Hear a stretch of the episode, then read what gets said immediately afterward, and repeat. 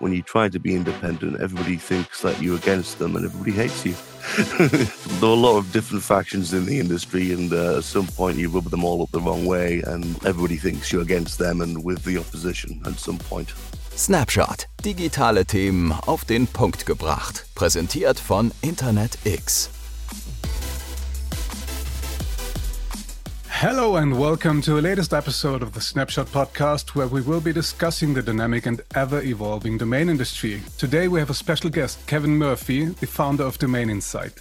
Kevin has profound experience in the domain industry, and together we will be uncovering several exciting topics and learn more about his job. Hi, Kevin. Glad to have you on. I'm very happy to be here. For starters, could you tell us a little bit about your journey in the domain industry? And more specifically, how did you embark on this journey and what motivated you to enter this particular field? I guess I fell into it by accident, really. I was a journalist fresh out of college. My first year at a company called Computer Wire in London. And one of my editors at the time was a big domain name nerd. He was based in San Francisco, and he uh, he wanted to attend the ICANN meeting in Berlin. It was ICANN's second ever meeting, and he couldn't get the budget, so he said, "Can we send the new kid?" And it was cheaper to fly from London, so I sent me for a couple of days at the uh, the Hotel Adlon in Berlin and I got exposed to the ICANN community. I mean, uh, before I guess the domain name industry, which uh, fresh out of university reminded me a lot at the time of student politics which I, I guess has changed only a little bit since then. And uh, yeah, that kind of got me interested. So for the next 10 years, I wrote about domain names um, as part of my broader beat. I had a midlife crisis, went traveling for a year, decided to start a blog. The two things I knew about were uh, internet security and uh, internet domain names. Security was pretty well covered by better journalists than me, so I thought domain names it is and uh, that's how I started Domain Incite. And Domain Incite has been around for quite a few years. How did this project start, and what notable experiences and lessons have you learned during this time? Well, I mean, it, it came about because I needed a job. I thought there was an opportunity to be an independent voice. There were other blogs out there covering domain names, but they were all from a certain perspective. And because I wasn't involved um, in any domain name companies, I wasn't a domain investor, you know, I was journalist by trade. I thought it's an opportunity uh, to carve out a niche here as a kind of independent uh, outside voice. What I've learned from that is that when you try to be independent, everybody thinks that you're against them and everybody hates you. Hmm. oh boy, that, that's uh, there's there are a lot of different factions in the industry, and uh, at some point you rub them all up the wrong way, and um, everybody thinks you're against them and with the opposition at some point. Over the years, digital journalism has transformed vastly. What transformations have you experienced and how have they interacted with or influenced the domain industry? Social media is obviously the big thing. I mean, Domain Incite is 14 years old now. You know, I registered my Twitter account the same day I registered my domain name. Obviously, in the mainstream media, Twitter is the biggest thing that's probably happened over that period. Not for the best, I would say. Probably uh, it's had a detrimental effect. Very easy to be lazy when you're uh, when you've got Twitter because you can you can just see what's trending and then see what everybody thinks about what is trending, and you can write up a story based on random Twitter musings very quickly, as opposed to you know calling people and investigating the story. I think that matters so much in the domain name industry because you know that's not something that the mainstream media tends to cover very much. But yeah, in, in journalism in general, I think it's uh, but that's all news now. It's uh, I guess uh, artificial intelligence is going to be the the, the big uh, the big change and uh, the big problem over the next few years. You are an expert in the main industry of the United Kingdom, and I'm asking you, as an expert, how important is the Nominet registry, and what role does the national ccTLD.uk or smaller ones like .london play in your country?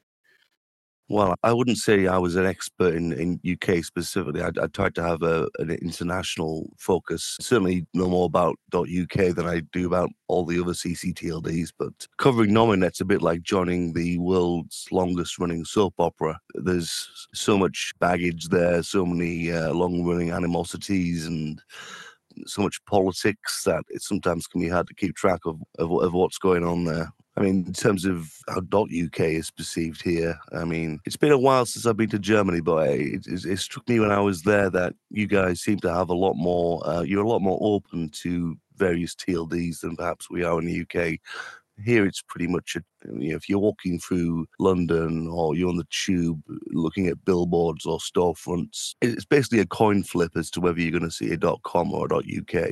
It's you know on TV, the ads, if they show a domain name at all anymore, it, it will be, a, uh, could be 50 50 com UK. It's quite rare to see a .uk rather than a .co.uk still. And, you know, .london is kind of, I mean, I, I haven't lived in London for a few years, but it was very rare that you'd see a .london anywhere. It's quite a minor TLD. And now for a short ad break. Welcome to the future of domain search Never get lost again in finding the perfect domain. The Internet X Domain Studio uses AI and machine learning to deliver perfect results tailored to your needs. Smart search technology draws on millions of data points for real time results across more than 1,100 top level domains. It also offers you domain alternatives based on search trends and location related results. Make our Domain Studio your company's go to solution for domain registration and transfers. Find out more at internetx.com. And now back to my conversation with Kevin Murphy. You experienced the launch of the new GTLDs firsthand between 2012 and 2014 by reporting on ICANN's work.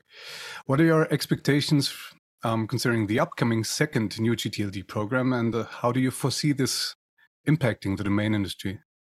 Well, that's the um, billion dollar question, isn't it?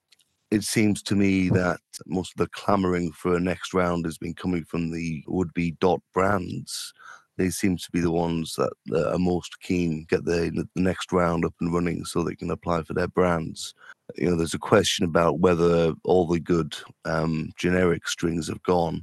We're probably looking at a lot of long tail kind of niche applications in the next round for, you know, strings that'll be quite low volume and I think that thing probably means that we might be seeing possibly higher, price TLDs, the, the, more niche something is, and perhaps the more higher value the industry that it's to represent, we might be seeing more of the, you know, $500, $3,000 GTLDs from registries that only expect to sell a few hundred or a few thousand because, uh, you know, a limited number of strings that can be used as kind of mass market, truly generic generics. I think there might be some activity, uh, certainly going to be a lot of newsworthy activity in the crypto blockchain kind of space, because obviously a lot of the strings there are already present in alt roots, in, in blockchain alt roots, and there's probably going to be some um, you know legal fund there. I think we're going to have to look at ICANN as well because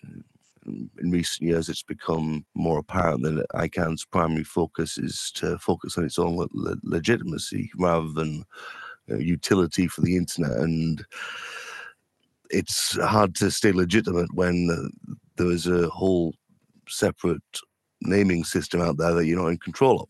So I think we might see some pushback from ICANN on some of those uh, some of those strings. Um, so those are kind of some of the, the main things I see coming out of it. The final question I have for you is is another look into the future. And you just mentioned blockchain. Could you shed some light on your perspective of Web 2 and Web 3 domains? How do you distinguish between the two and what are your predictions for the future of the domain industry in relation to blockchain and maybe other innovations? It's hard. Well, I'm terrible at predicting the future, but um, I am good at, I, I can remember the past, and we have seen alternate naming systems before. 25 years ago, lots of alternate naming systems didn't catch on. You, you need mass adoption to have longevity. So the main thing is going to be interoperability to get some of these blockchain TLDs into the ICANN root. If that happens, you know, you'll have that potential for mass market adoption.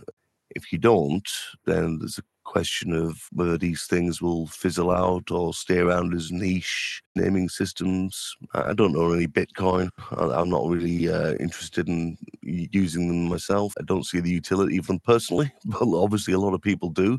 Yeah, I think uh, it's only when somebody like my mother can uh, start using them that you know I'd be considered you know, proper domain names. Thank you for your insights, Kevin. To all the listeners out there, we will put all relevant links into the show notes. Thanks for listening. Snapshot over and out. Thank you, Kevin. Thank you very much. Du willst keine Folge mehr verpassen? Dann abonniere uns doch ganz einfach auf Spotify oder Apple Podcasts. Die aktuellsten News und Trends zu Domains, Hosting und Encryption findest du auf snapshot.fm.